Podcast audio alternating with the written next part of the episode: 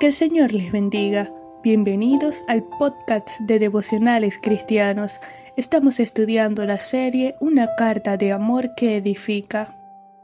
Primera a los Corintios capítulo 4 versículos 6 y 7 dicen, Pero esto, hermanos, lo he presentado como ejemplo en mí y en Apolos por amor de vosotros, para que en nosotros aprendáis a no pensar más de lo que está escrito, no sea que por causa de uno os envanezcáis unos contra otros, porque ¿quién te distingue?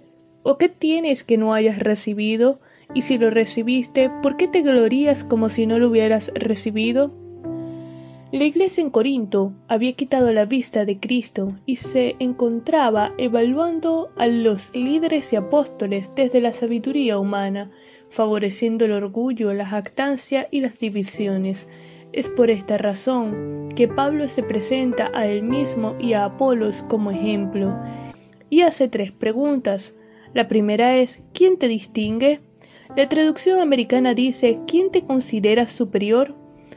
Ciertamente el Espíritu repartió como quiso los dones por su soberana voluntad para su obra y gloria, pero todos estamos en el mismo estatus como siervos y administradores, con responsabilidades diferentes de acuerdo a lo que hayamos recibido, pero ante los ojos de Dios todos somos iguales.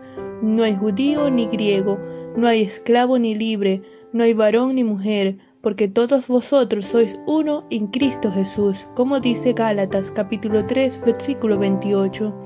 Y en Proverbios se nos exhorta a no prestar atención a los aduladores, pues la lengua lisonjera hace resbalar. La segunda pregunta es, ¿qué tienes que no hayas recibido? Todo cuanto tenemos, todo cuanto somos, lo hemos recibido de Dios.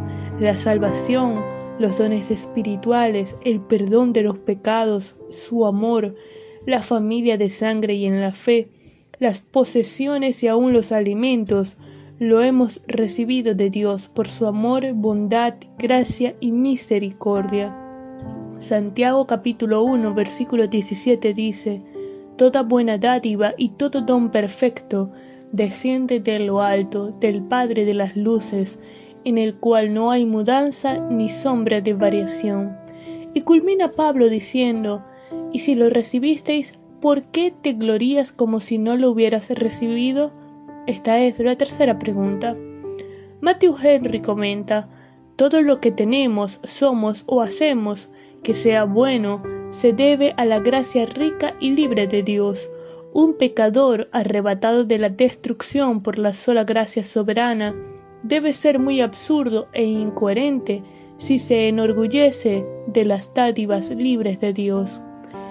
En el cuerpo de Cristo no hay lugar para la jactancia o el orgullo, pues solo somos siervos y administradores que un día daremos cuenta por cuanto hayamos recibido de parte de Dios.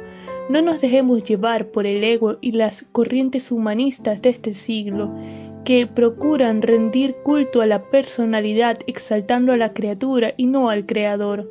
El pastor Miguel Núñez reflexiona al respecto. No entiendo a muchos de mis hermanos cristianos jóvenes. Todo el mundo quiere ser un influencer.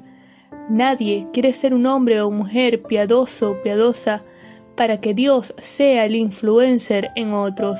¿Dónde perdimos el camino?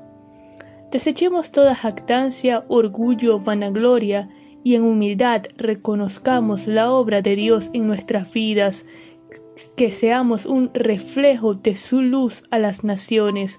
Decidamos hoy ser siervos que escuchan la voz del Señor Jesucristo contenida en su palabra, que se deja guiar por el Espíritu, permitiendo su obra transformadora en nuestras vidas para ser administradores fieles de lo que nos han encomendado, en santidad y obediencia. Vamos a orar.